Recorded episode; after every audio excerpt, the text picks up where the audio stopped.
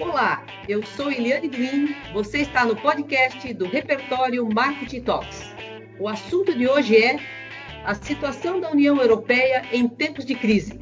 Seja bem-vindo!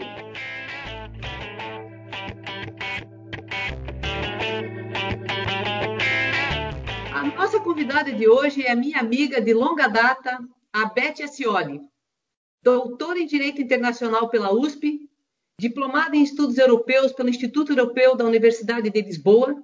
Ela é professora de Direito Internacional e de Direito da União Europeia. Leciona em Lisboa, onde vive, na Universidade Europeia e no Instituto Europeu. E também é professora visitante do Unicuritiba, em Curitiba. Nos visitando com frequência aqui no Brasil, né, ela sempre participa de congressos, enfim, sempre dando a, a sua opinião e o seu conhecimento dentro da, da, dos negócios da União Europeia e também do Mercosul.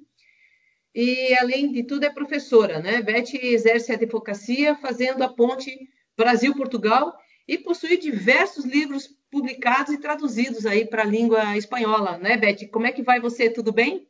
Olha, é um prazer imenso estar aqui com você, Eliane, lembranças muitas aqui do nosso tempo que vivemos juntas aqui eh, no mesmo, no mesmo período, quando cheguei aqui em Portugal, foi você que nos mostrou Lisboa, e eu me apaixonei tanto por Lisboa há tantos anos atrás, que voltei, estou aqui, já estou aqui há 15 anos, e tenho você sempre no meu coração.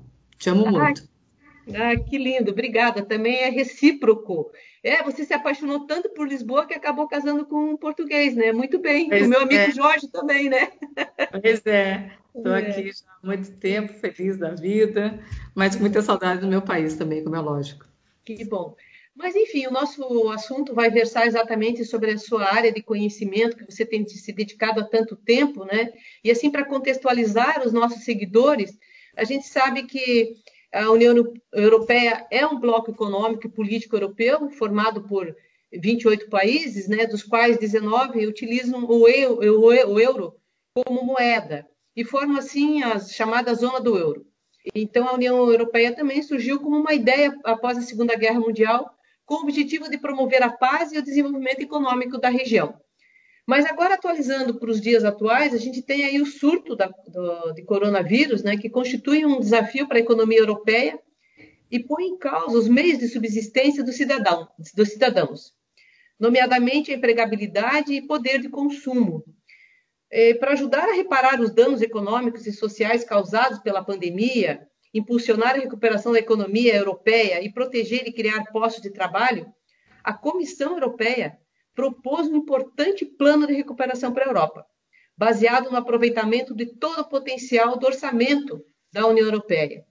Beth, é, como é que a União Europeia reagiu à pandemia no primeiro momento, né? E quando tudo isso começou, quando tudo isso começou, e o que deveria ter feito e não fez?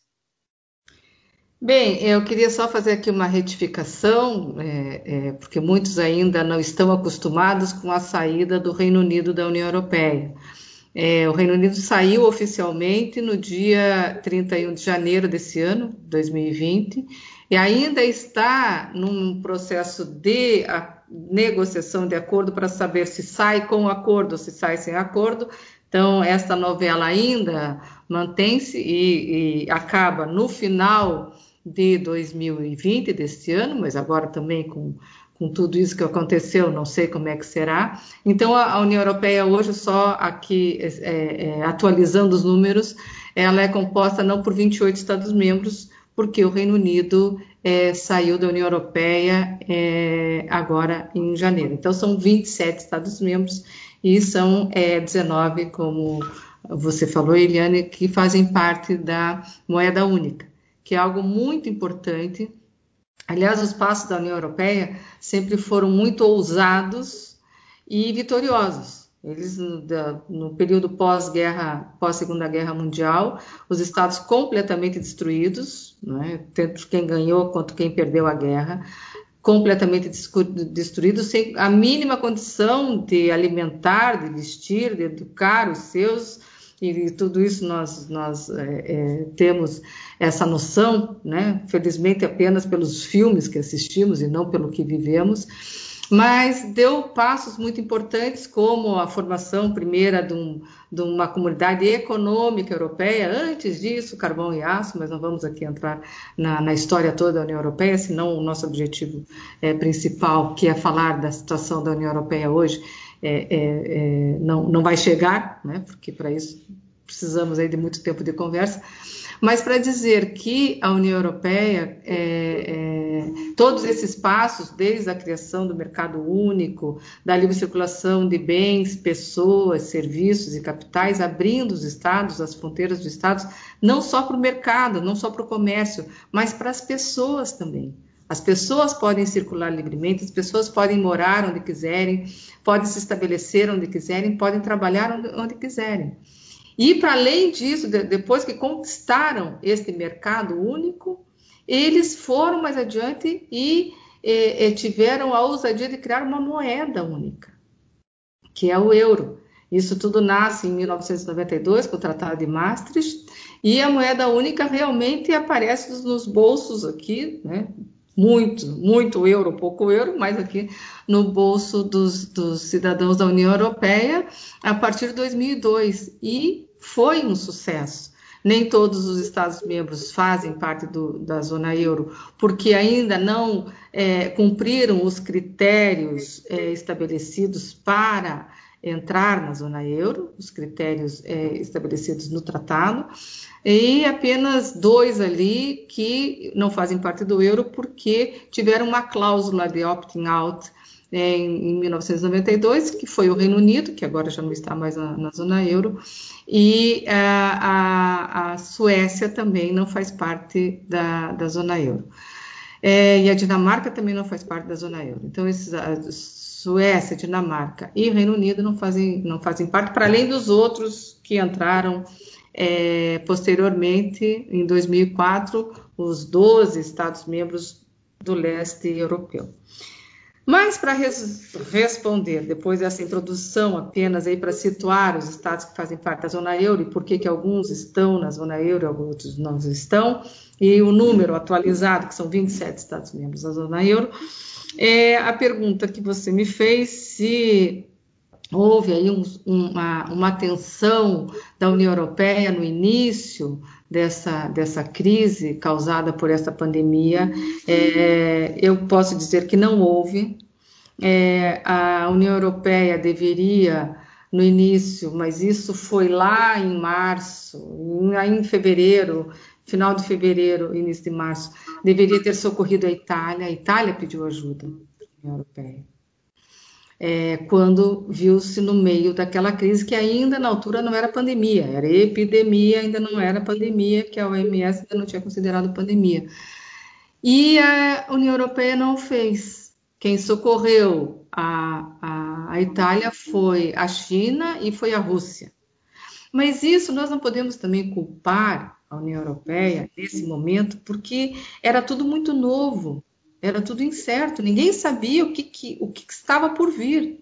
Ninguém fazia ideia do que estava por vir. Eu, por exemplo, eu tinha um congresso no Vaticano no dia 25 de março, eu cancelei a, a minha, o meu hotel é, no começo de março, o hotel respondeu que não era necessário cancelar o hotel porque a, a, a, epidemia estava restrita à região norte da Itália e que a Roma estava normalmente, vivendo normalmente. Então ninguém sabia nada, ninguém sabia o que, que, que, que ia acontecer. E foi por isso que a, que a Europa também não agiu rapidamente. A Europa tem um problema de agir rapidamente, porque são 27 estados, realmente é meio complicado andar todos juntos. Mas nesse caso, ela demorou muito para ter uma reação, para tomar pé da situação. Mas depois que tomou o pé da situação, ela conseguiu reverter o jogo e realmente hoje é, ela está é, tendo uma atitude completamente diferente do início dessa pandemia, é, é que foi no início de 2020. Muito legal, muito legal. É, a gente está vendo e acompanhando que realmente está havendo agora uma maior é, preocupação conjunta, né, de fazer um trabalho é, conjunto para um ajudar ao outro. Mas e sobre esse plano de recuperação, como é que isso está? Bom, isso finalmente, finalmente não, porque ainda não é finalmente, porque ainda temos que ter o aval do Parlamento Europeu, que será em setembro. Mas é, lá por, por abril e maio, a Europa, isso tudo, né? Vamos aí retornar janeiro, fevereiro, março, é, mas em abril o Eurogrupo já começou a, a, a a divulgar que iria dar uma ajuda financeira para os estados, conseguiram chegar num acordo é, no final de maio e esse acordo foi aprovado. Então, esse plano, que não é o plano de recuperação econômica, mas é o plano de emergência. O plano de emergência já está chegando aos estados. Então, os estados já estão recebendo, foram 540 mil milhões, como nós dizemos aqui, bilhões, como dizem aí no Brasil, 540 bilhões para socorrer as empresas, para socorrer os trabalhadores e para socorrer os estados. Então, aí divididos em 200, 240 e 100 é, é, mil milhões de euros, que forma aqui os 540. Isso já está. Mas 540 mil milhões não é nada perto do que os estados precisam. E os estados todos estão conscientes disso e a União Europeia também. Então, para o plano de emergência, é, foi liberada essa verba. E isso foi em maio e começaram então a discutir um plano mesmo de recuperação econômica e também apelidado de New Generation da União Europeia ou a próxima geração da União Europeia. E esse plano foi criado pela Comissão Europeia e foi apresentado é, é, em junho, no início de junho, para ser aprovado pelos chefes de Estado de governo, que são aí os donos dos estados, né, quem manda nos estados, nos 27 estados. É, tanto os presidentes o primeiro-ministro de cada um dos 27 estados é que tem que aprovar este plano de recuperação apresentado pela Comissão Europeia.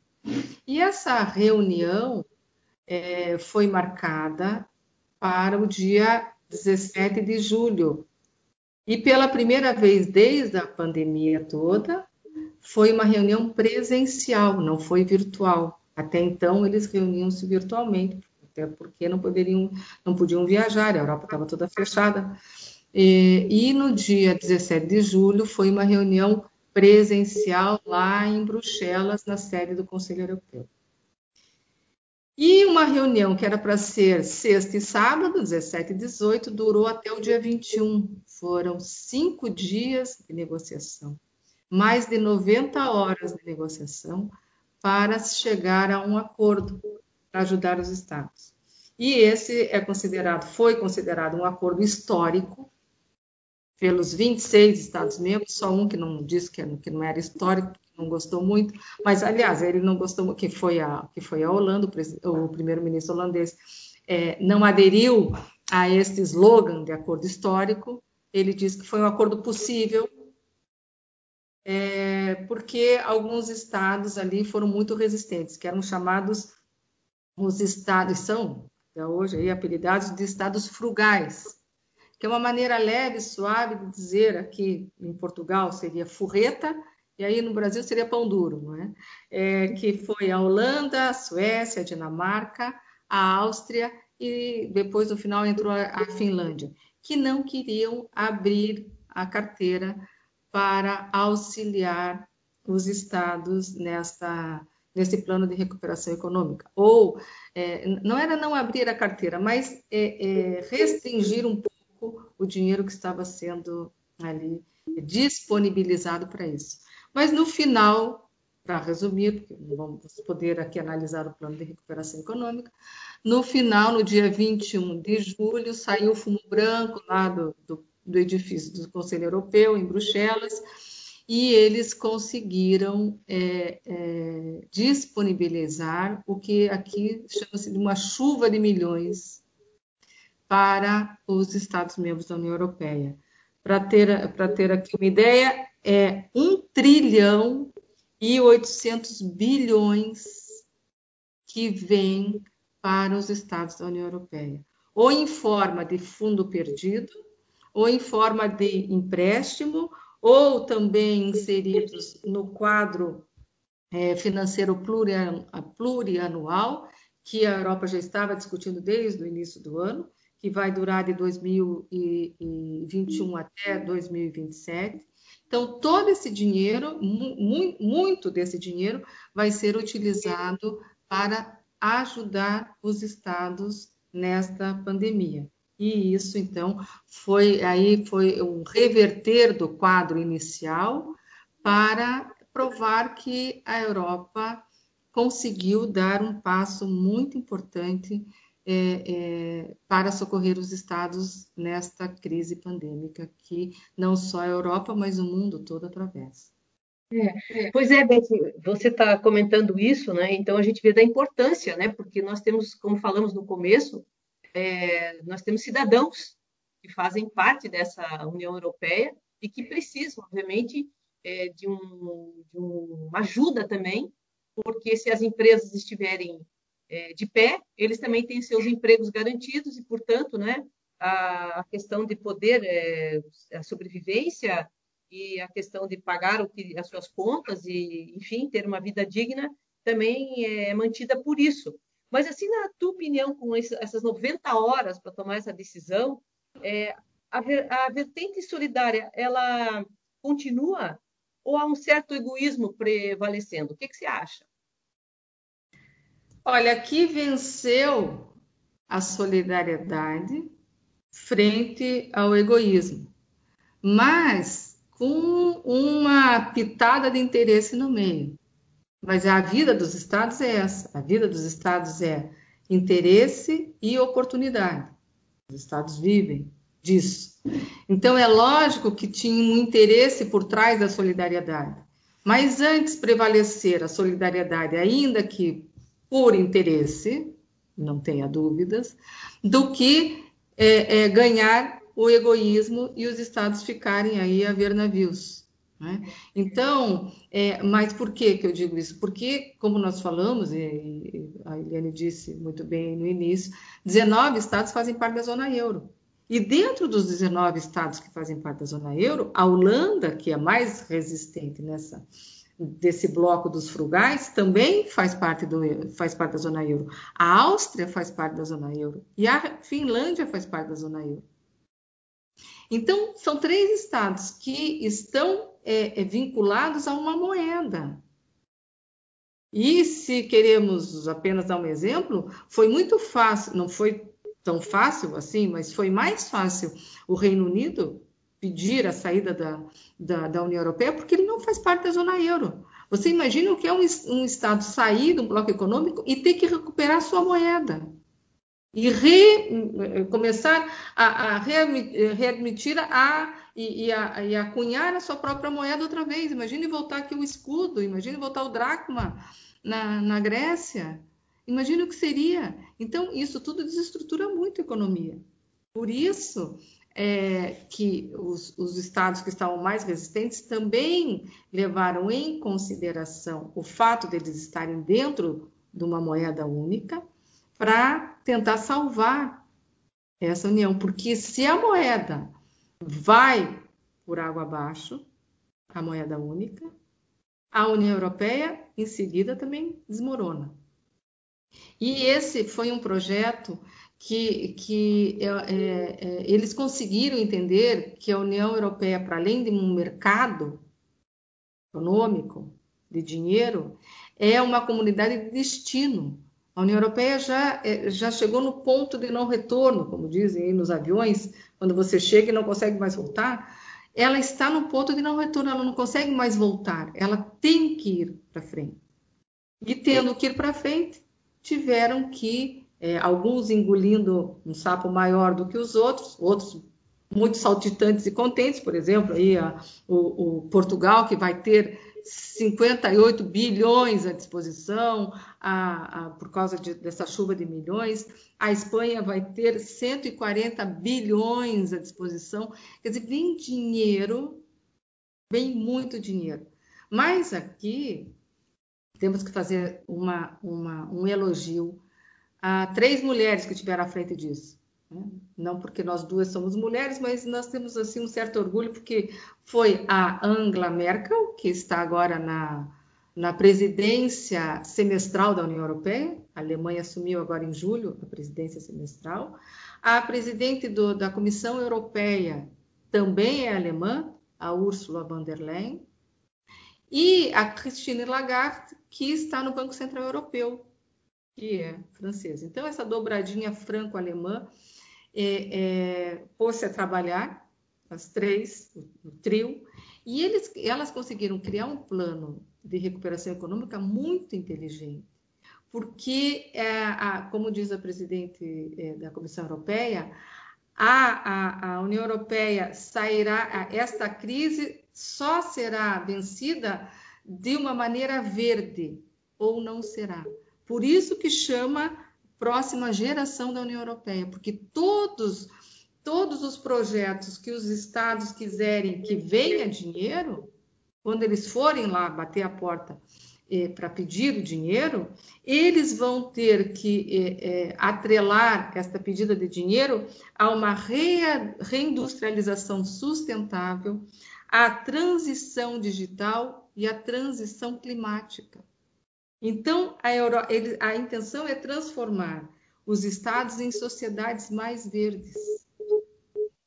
E foi algo muito bem pensado, porque o mundo nunca imaginou que um dia o eixo iria parar e nós poderíamos olhar para trás e salvar o ambiente. Nunca ninguém imaginou isso, porque isso já estava tão, já era algo que não fazia parte né, dos planos do mundo, porque a indústria, né, a, a questão da, da, emissão de carbono, tudo, tudo, toda essa tragédia que o ambiente assiste, jamais imaginávamos que os aviões ficariam em terra, que as indústrias parariam de, de emitir aí carbono pelo ar, que o ar estaria mais limpo.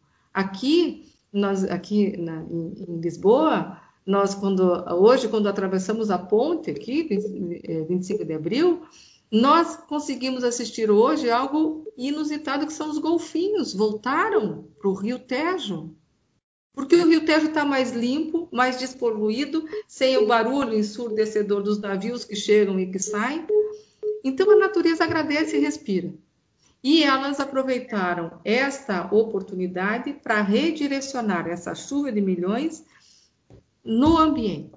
Isso é muito importante e acho que vem, talvez isso seja uma esperança realmente para a geração futura que vem por aí. É, estão aí na torcida.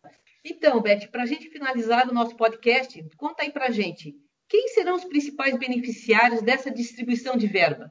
E como os Estados-membros irão pagar pelo que receberem?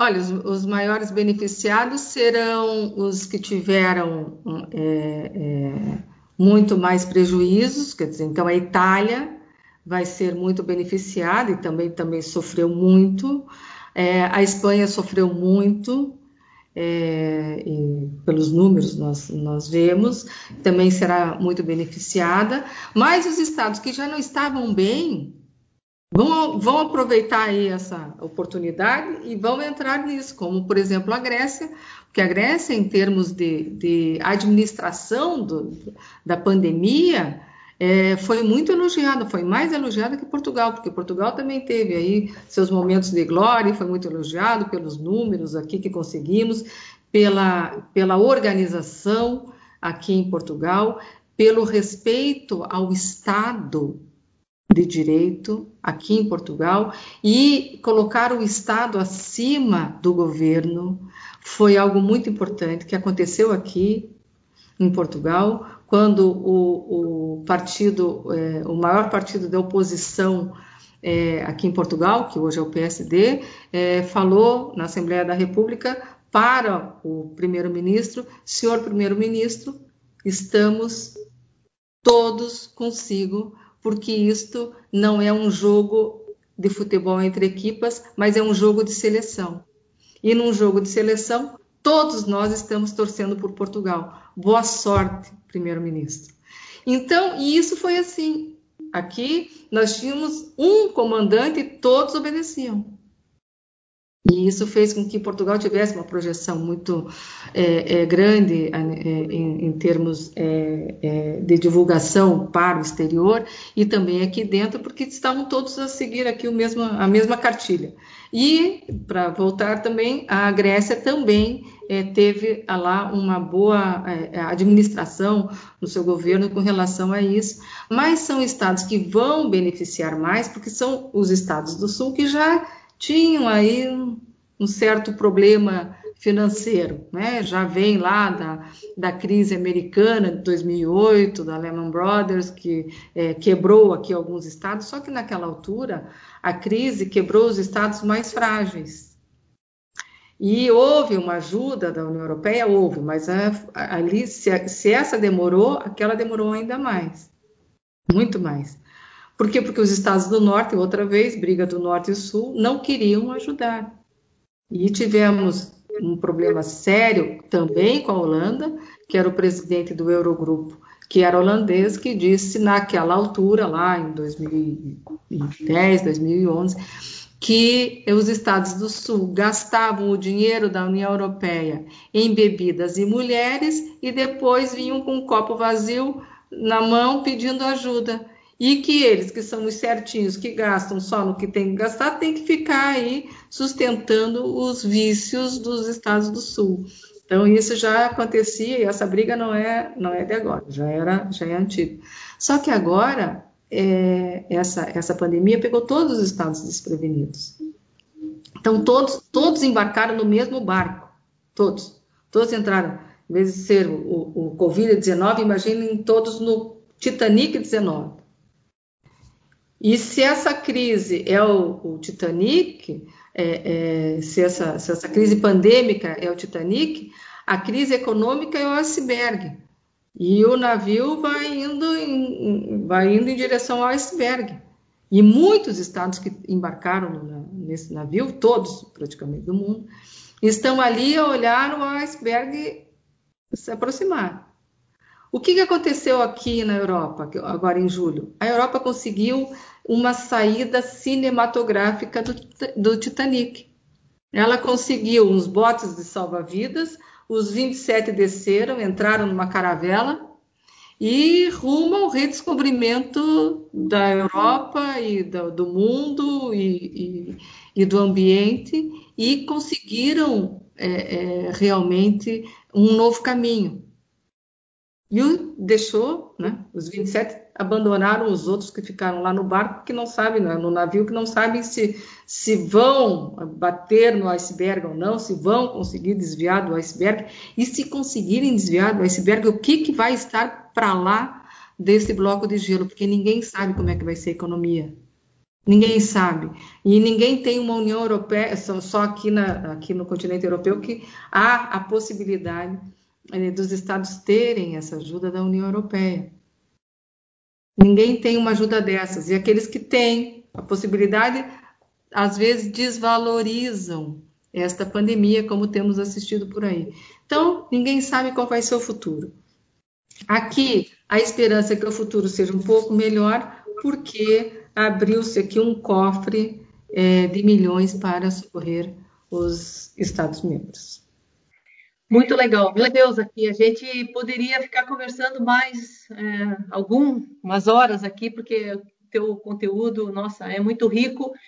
É, te agradeço muito por ter participado aqui do nosso blog, Repertório Marketing Talks. E você que está nos acompanhando aí, se ficou com alguma dúvida ou deseja comentar esse assunto, é só entrar lá no nosso blog, Repertório Marketing Talks, e participar. Beth, de novo, muito obrigada e fique à vontade para suas considerações finais. Muito obrigada, eu quero só agradecer mais uma vez a oportunidade de estar aí falando no Brasil, né, já que eu estou aqui do outro lado do oceano, e deixar uma mensagem aqui de, de esperança, né, pra, e, e, esperando que é, isso tudo passe, que a vacina chegue logo e que todos nós possamos desembarcar do Titanic 19 e voltar às nossas vidas normais, que é o que todos nós é, desejamos, que eu tenho essa tenho certeza. Um beijo e um abraço aí para todos vocês. É, valeu, valeu, valeu. Bom, espero que todos tenham gostado. É, antes de encerrar, quero lhe fazer um convite. Se inscreva no nosso canal no YouTube, aperte lá o sininho, siga-nos nas redes sociais e cadastre-se no nosso blog. Toda semana tem novidades sobre marketing, comunicação e branding. Um abraço e fiquem bem!